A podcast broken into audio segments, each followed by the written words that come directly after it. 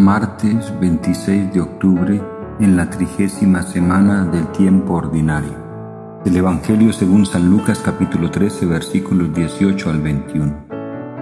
Crece el grano y se hace un arbusto. En aquel tiempo Jesús decía, ¿a qué se parece el reino de Dios? ¿A qué lo compararé?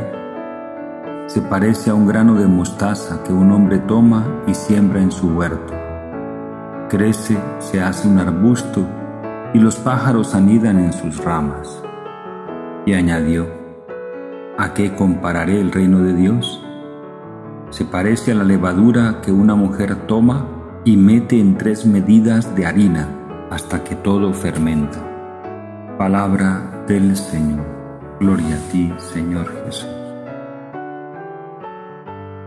Jesús enseña a las multitudes y usa el gesto retórico de hacer una pregunta y él mismo responderla. ¿A qué se parece el reino de Dios? ¿A qué lo compararé? Y toma para dar como respuesta las realidades más comunes y ordinarias de la época, como el sembrar una semilla y coge en particular el grano de mostaza, una de las más pequeñas entre las semillas que se conozcan. Y dice que se parece a un grano de mostaza que un hombre toma y siembra en su huerto. Crece, se hace un arbusto y ese crecimiento del grano de mostaza ya no está bajo el control del que lo ha sembrado.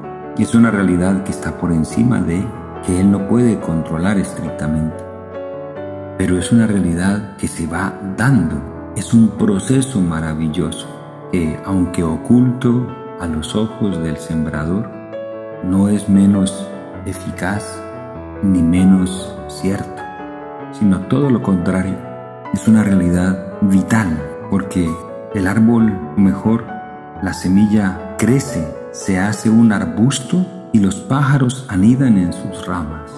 O sea, es una realidad de la creación y la creación Dios la conduce. Dios lleva el crecimiento de todas las cosas.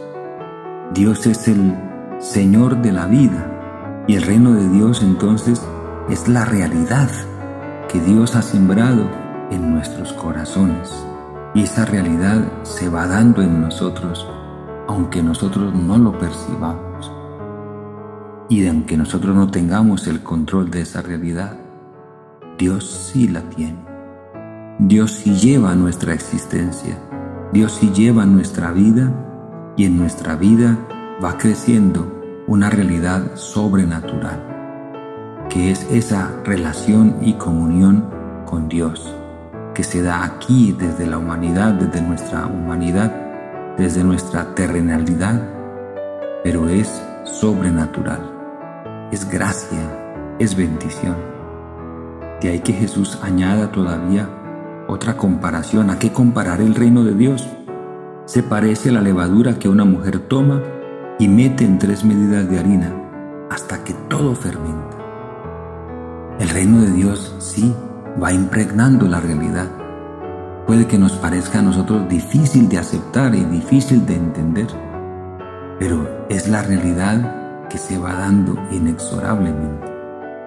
Dios sigue salvando el mundo. Y aunque a veces el gran escándalo del mal pareciera opacar esa obra de bien, pues el creyente sabe con un conocimiento que viene de arriba de que Dios no falla. Sabe que Dios conduce su obra, la que él mismo empezó la quiere llevar a término. Y sabe el creyente, hombre o mujer que sea, que las realidades que Dios ha iniciado en nuestras vidas, Dios mismo las está llevando. Dios mismo las está conduciendo. En Él vivimos, nos movemos y existimos.